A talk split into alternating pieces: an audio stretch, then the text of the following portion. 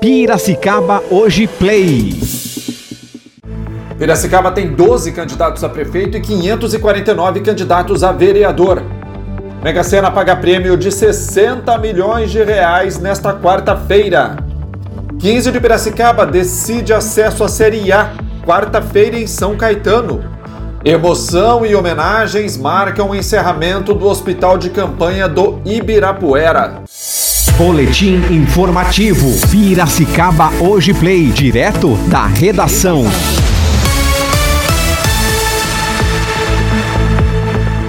Segunda-feira, 28 de setembro de 2020. Começa agora o boletim informativo Piracicaba Hoje. Desde ontem está permitida a propaganda eleitoral, inclusive na internet.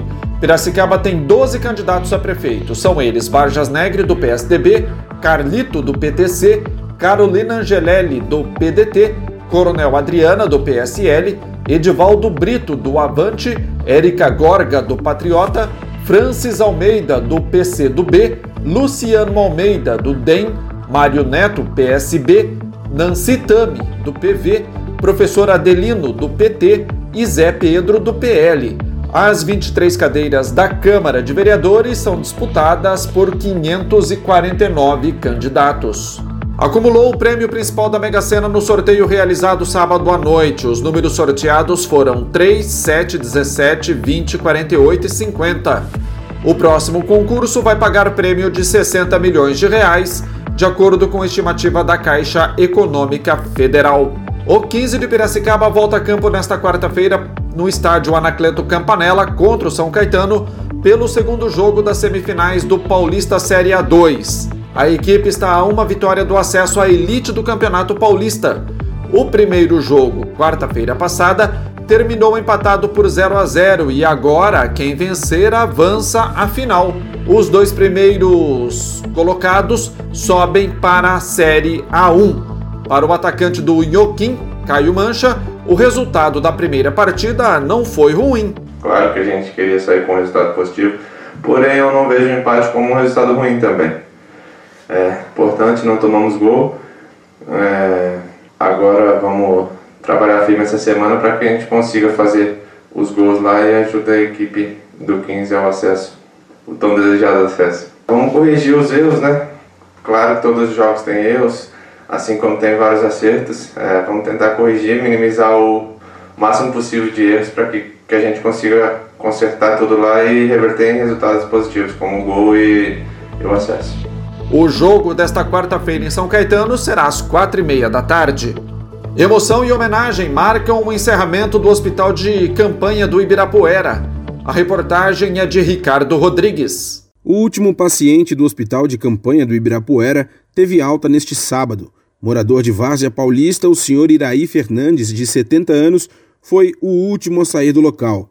Ansioso do lado de fora, o irmão dele, Marco Antônio Fernandes, falou sobre as emoções vividas nos dias de internação. Um sentimento de alegria depois da gente ter ficado praticamente uns 15 dias com ele afastado de nós e sem poder ver, sem poder fazer visita, né?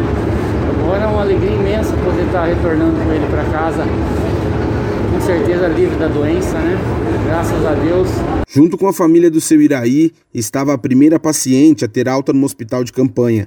Andresa Viana, de Embu das Artes, falou dos sintomas e agradeceu à equipe médica que cuidou do tratamento. Eu tive todos os sintomas: febre, falta de ar, falta de paladar, tudo. Foi o que ajudou na minha recuperação, foi ter vindo aqui para esse hospital. A cerimônia marcou a homenagem aos profissionais de saúde que atenderam no local e todos os outros trabalhadores que mantiveram o funcionamento do hospital de campanha. Ao todo, 800 pessoas trabalharam para garantir aos pacientes acompanhamento para enfrentar a Covid-19. O secretário da Saúde, Jean Gorenstein, celebrou o fechamento da unidade, mas fez um alerta. O significado de fechar esse hospital de campanha mostra o controle da pandemia no nosso estado. Mas eu quero lembrar a todos: nós ainda estamos no meio da nossa pandemia. Nós precisamos seguir as nossas regras sanitárias, evitar as aglomerações, usar as máscaras, higienizar as mãos Agora serão removidos os equipamentos e insumos do local. A partir do dia 30 de setembro, as estruturas começam a ser desmontadas.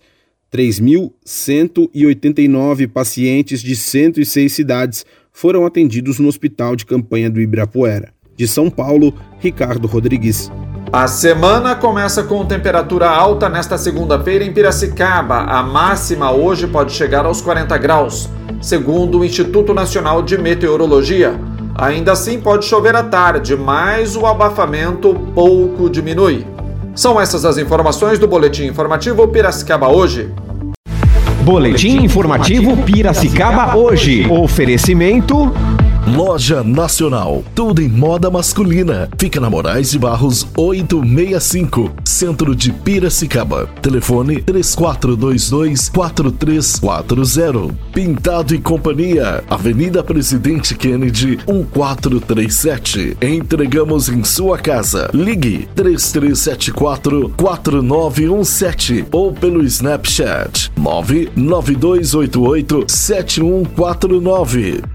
Gcom é a peça que faltava em seu condomínio. Acesse www.gconline.com.br. Rua Santa Cruz 174, Bairro Alto. Telefone 34034343. Nosso WhatsApp 99801 8086. Pizzaria Elite, o verdadeiro sabor da pizza. Delivery 3426-2777 ou 3426-4777. Pizzaria Elite.